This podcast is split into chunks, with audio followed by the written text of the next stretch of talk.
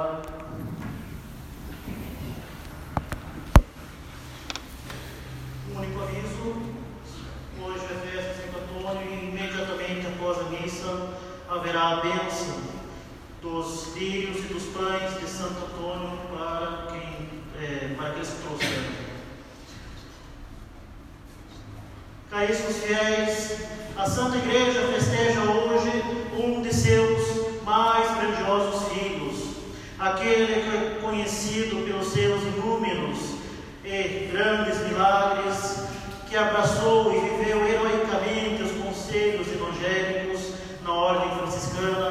que pregou incansável e limpidamente a fé católica e combateu as heresias do seu tempo. É chamado assim pela Santa Madre Igreja de Oficina de Milagres, Luz da Igreja, Doutor Evangélico, Arsenal das Escrituras, Escrínio da Doutrina Católica, Arca da Aliança e, enfim, Martelo dos Hereges. É de lamentar que a descristianização da sociedade e a ignorância da doutrina católica o tenham reduzido a um culto e tenham reduzido o seu culto a rituais supersticiosos e sacrílegos para conseguir um casamento e achar coisas perdidas. Evidentemente, caríssimos, é bom e salutar recorrer aos santos. E desde a Idade Média se recorre a Santo Antônio para conseguir bons e católicos matrimônios e para achar aquilo que se perdeu. Com efeito, a devoção popular e o recurso aos santos fazem parte da vida católica e não devemos de forma alguma desprezar mas essa piedade não deve de forma alguma ser supersticiosa e deve estar sempre fundada na luz da fé. E aí está a importância de sempre alimentarmos da vida dos santos, das suas festas litúrgicas e da devoção católica, com suas orações e com os sacramentais a eles dedicados. Enquanto maior deve ser a nossa devoção por grandiosos santos como Santo Antônio, que foram presentes de Deus e que iluminaram e continuam iluminando a Santa Igreja. Devemos sempre lembrar que a vida católica não é algo meramente intelectual ou racionalista, mas deve estar sempre fundada na graça e na vida devota. Assim, caríssimos, passemos a vida daquele que é glória de Portugal e de Pádua. Santo Antônio nasceu em Lisboa em 1195, oriundo de uma família nobre lusitana. Foi batizado sob o nome de Fernando de Bulhões, sendo descendente de Godofredo de Bulhões, comandante da primeira cruzada, e de Fruelo I, rei das Astúrias. Ele iniciou sua formação intelectual no colégio dos agostinianos, recebendo uma educação completa nas artes liberais do trivium e do quadrivium, a formação clássica recebida na Idade Média. Ele ingressou como noviço nessa mesma ordem, onde continuou a sua formação, estudando a medicina, as ciências naturais, a mineralogia, a zoologia e a botânica. Sua vida espiritual era extremamente fervorosa e ele se sentia incomodado pelas constantes visitas de parentes e amigos que recebia em Lisboa. E poucos anos depois pediu para ser transferido para um mosteiro em Coimbra, a fim de aperfeiçoar sua formação e evitar as distrações profanas.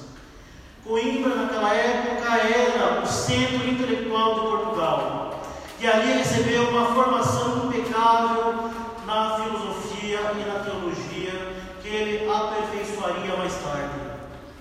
Nesta época, ele entrou em contato com os primeiros missionários franciscanos que haviam chegado em Portugal no ano de 1217 e que se encontravam a caminho de Marrocos para buscar a conversão dos muçulmanos. A vida franciscana dedicada à radicalidade evangélica, ao desprendimento do mundo, à oração e à pregação muito o impressionaram. Entretanto, uma impressão ainda mais forte ocorreu quando os corpos desses frades martirizados voltaram a Coimbra. E assim ele ingressa na ordem franciscana e muda seu nome para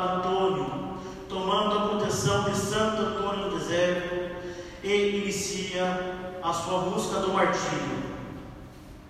Ele pede então para também ir ao Marrocos pregar o Evangelho e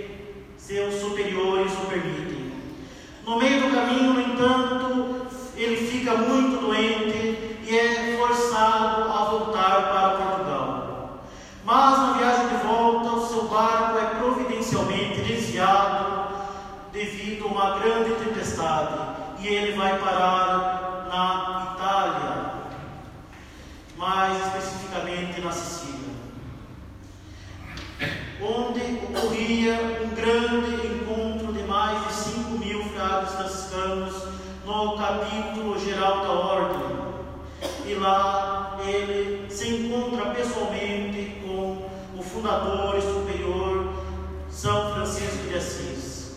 Após conhecer São Francisco, Santo Antônio passa 15 meses como um eremita no Monte Paulo.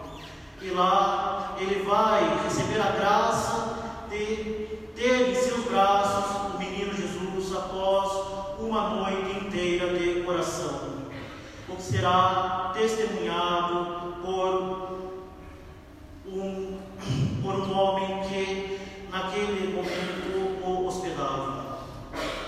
Providencialmente, obrigado, numa ocasião, e obrigado, pois por humildade a fazer uma importante pregação na ocasião de uma cerimônia de ordenação, ele acaba impressionando a todos pela sua grande eloquência e pela grande erudição que ele demonstrava no seu sermão.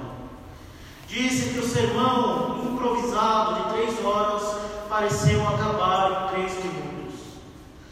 Com efeito, a análise que podemos fazer de seus sermões, que nos foram deixados por escrito, demonstra um grande intelecto. Além de uma sólida formação filosófica e teológica, vê-se um conhecimento detalhado da Bíblia, dos escritos dos santos padres e outros escritores cristãos. São encontradas ainda citações de clássicos da filosofia e de outras ciências, como Aristóteles, Platão, Cícero, Sócrates, Sêneca, e podemos continuar essa lista de autores por mais quatro linhas. Seu conhecimento das ciências naturais ultrapassa em muito o currículo regular medieval, especializando-se em áreas como a medicina, a física, a história natural, a cosmografia, a mineralogia, a zoologia, a botânica, a astronomia e ainda a ótica.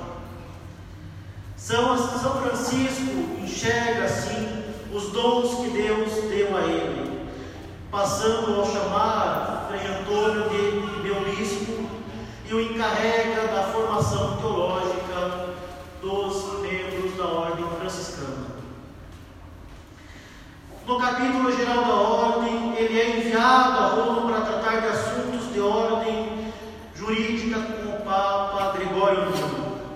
E o Papa fica muito impressionado com a sua inteligência e com a sua eloquência, e já em vida ele ganha o seu primeiro título, pelo qual ele passaria para a história da Igreja.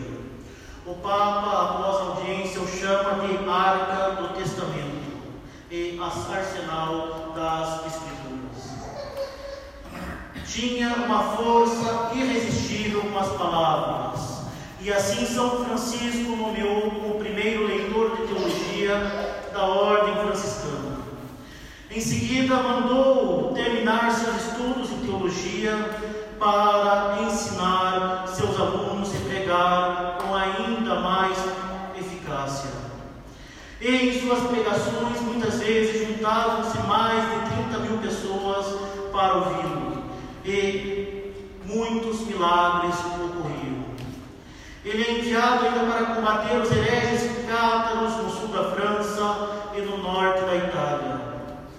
E na acalorada controvérsia, o campo das disputas foi com grande frequência as sagradas escrituras que os heréticos citavam amplamente e decoro. Aí sobressaiu-se de modo assinalado Santo Antônio, cujos célebres sermões se originaram nessa necessidade polêmica. Após a morte de São Francisco, ele foi enviado a Roma para apresentar ao Papa a regra da ordem e, mais uma vez, impressiona o Papa Gregório IX. Protetor das causas perdidas, protetor dos casamentos, protetor dos pobres, é Santo Antônio, o santo dos milagres por excelência. Fez muitos milagres em vida. E durante suas pregações nas praças e nas igrejas, muitos cegos, surdos, coxos e muitos doentes ficavam curados. Os milagres confirmavam aquilo que ele pregava e geravam, assim, um número ainda maior de conversões. Um dos seus maiores milagres se deu na disputa justamente com os hereges cátaros. Em Rimini, na Itália,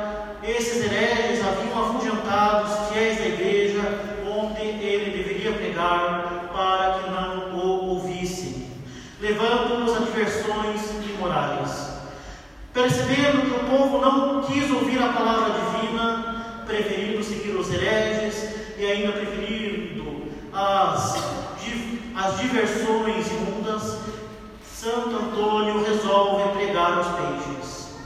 Disse ele: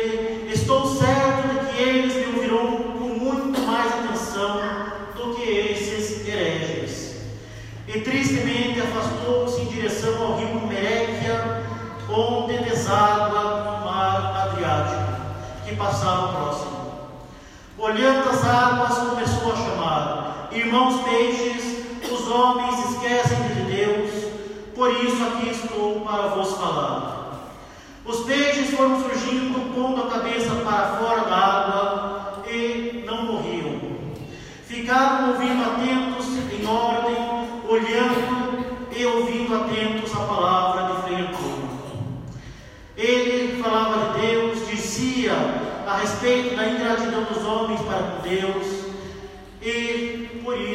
deparando com a cena, os homens que lá estavam se aglomeraram e de joelhos se arrependeram de seus pecados e buscaram a conversão. Um outro grande milagre ocorreu também numa disputa com os cátaros na cidade de Toulouse, no sul da França. Quando disputava sobre a presença real de Cristo na Santíssima Eucaristia, um herege chamado Bonville disse que se uma mula, tendo passado três dias sem comer, honrasse uma hóstia em detrimento de uma ração de aveia, ele acreditaria naquilo que ensinava o santo. Segundo a história, assim que a mula foi liberta de seu cercado, faminta, desviou-se da ração e ajoelhou-se diante da hóstia que Santo Antônio lhe apresentava. Enfim, após uma vida de grandes pregações e milagres, ele morreu na cidade de Pádua, na Itália, em 13 de junho de 1231, com apenas 36 anos. Por isso, ele é conhecido também como Santo Antônio de Pádua, além de ser Santo Antônio de Lisboa. Antes de falecer nas portas da cidade de Pádua, Santo Antônio recorreu à Santíssima Virgem, dizendo: Ó Virgem gloriosa que estais acima das estrelas, e completou: Estou vendo o meu Senhor. Em seguida faleceu, e os meninos da cidade logo saíram a dar a notícia: o santo morreu. E em Lisboa, ao mesmo tempo, os sinos das igrejas começaram a repicar sozinhos, e só bem mais tarde o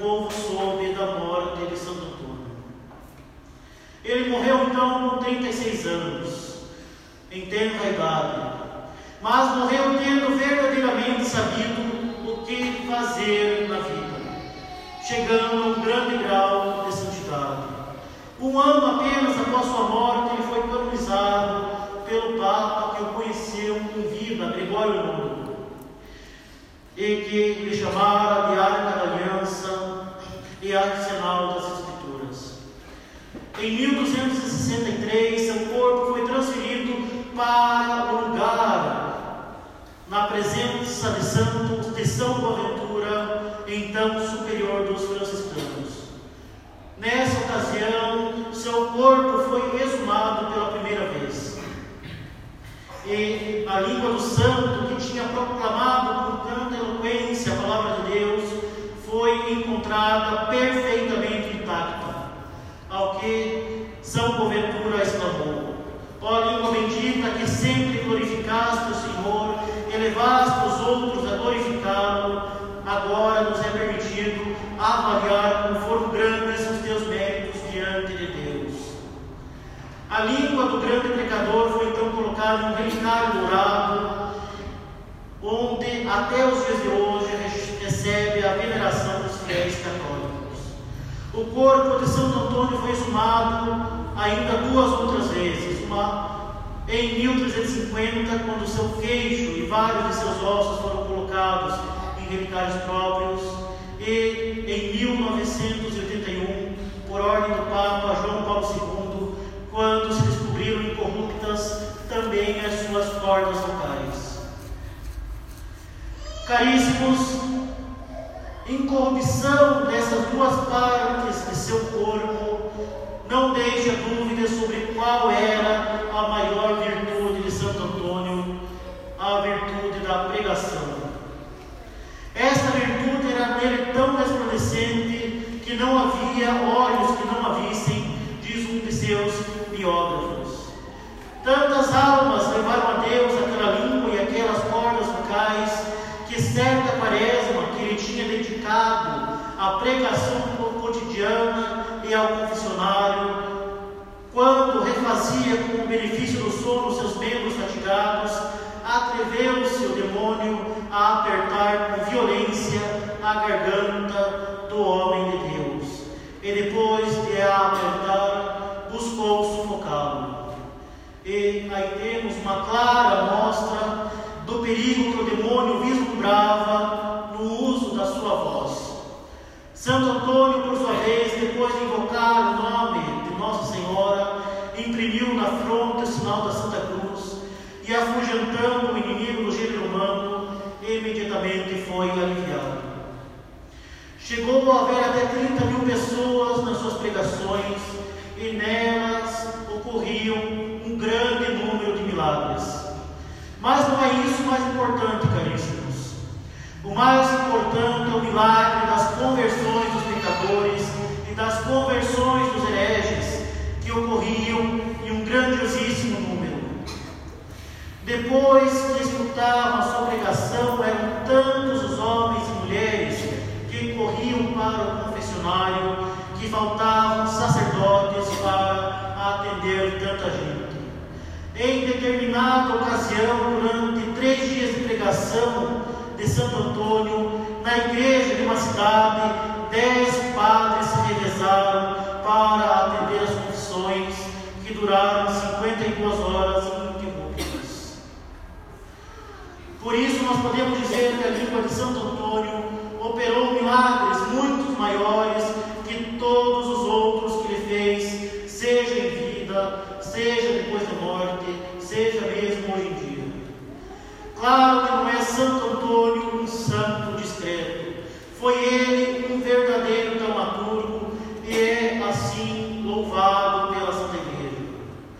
Mesmo assim, foram a sua língua e as suas cordas vocais entre todos os membros do seu corpo que foram milagrosamente preservados da corrupção. Com isso, Deus quer nos mostrar que muito mais do que multiplicar pães, curar enfermos e ressuscitar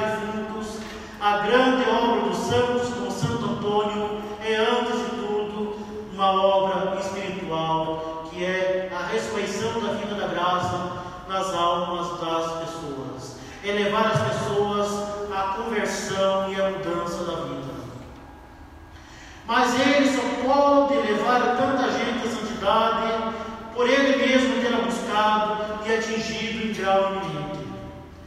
Ninguém pode dar aquilo que não tem. Eu não posso ensinar matemática se nada conheço dessa disciplina. Nada pode ser dado se antes não for possuído. Por isso, Santo Antônio pôde operar tantos milagres, pregar eficazmente o Evangelho, elevar as pessoas a Deus, porque ele próprio estava intimamente unido a Deus. Toda a sua vida foi dedicada à santidade. Sua grande erudição, por exemplo, só lhe serviu de algo porque ele a buscou e a usou como meio de glorificar a Deus. Ele seguiu à risca a máxima da vida espiritual, que, diga-se de passagem, os jovens da sociedade da alegria maior sabem desde sábado passado. Isto é, contemplada a estrada. Aquilo que foi contemplado deve se transmitir aos outros. Devemos transmitir aquilo que nós contemplamos. E só transmitiu a Deus porque ele mesmo contemplava a Deus pela sua oração fervorosa. Às vezes nós podemos imaginar, caríssimos, que os santos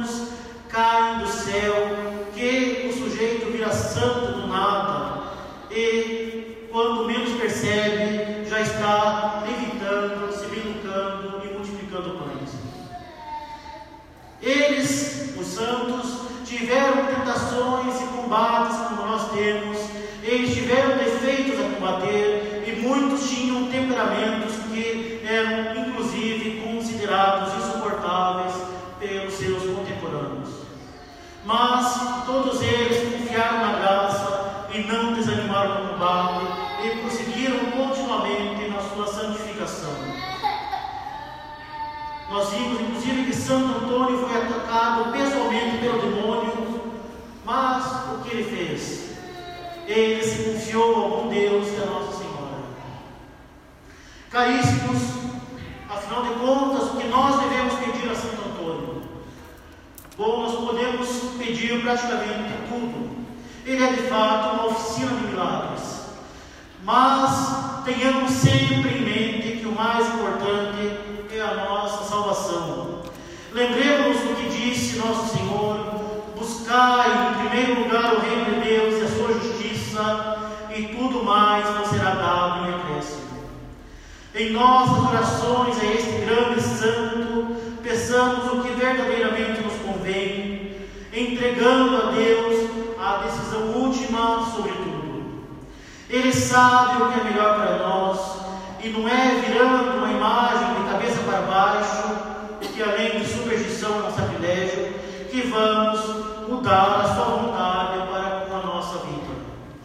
Com efeito, a oração foi feita para mudar a vontade de Deus, mas antes de tudo a nossa. O que precisa ser virado de, de ponta cabeça não é a imagem de Santo Antônio, mas a nossa vida. O que nós devemos buscar em primeiro lugar, assim como Santo Antônio buscou em toda a sua vida, é a vida eterna. E tudo mais devemos confiar a Deus. Em nome do Pai, do Filho e do Espírito Santo. Amém.